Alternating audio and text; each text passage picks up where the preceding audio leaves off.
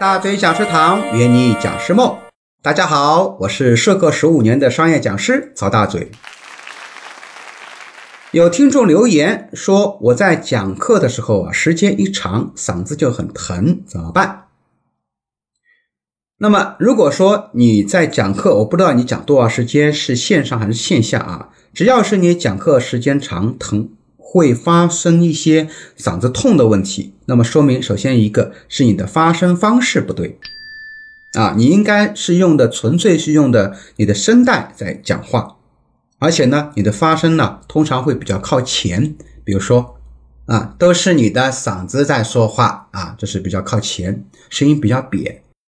这样的话呢，就容易伤到你的嗓子，一直在摩擦。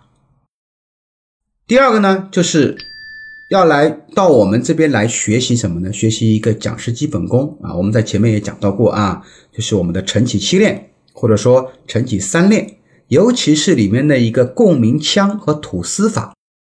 共鸣腔打开的话，讲话呢就会很轻松、很舒服。你比如说，大周老师现在跟你们讲话，我的共鸣腔是完全打开的。我的用的是什么呢？叫三腔共鸣。三腔呢是什么呢？是头腔、口腔和我们的胸腔，尤其是头腔和口腔，就是上下颚之间是完全打开的。那么这样说话呢，轻轻的讲，声音就会比较大，而且传得比较远，而且呢不会太费嗓子。第三个呢，我的建议是一定要借助于扩音设备，特别是线下课程啊。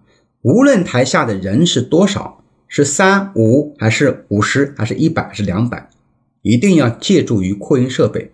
所以老师出去讲课啊，我们不知道外面有没有一些话筒，所以我们身边呢一定要带一个小蜜蜂。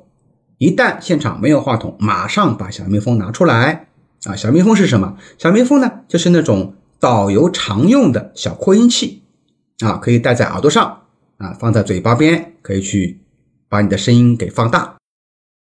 四个呢，就是讲课的时候啊，必须要站着讲，因为站着讲啊，你的气才能够上来，就是丹田之气才能上来。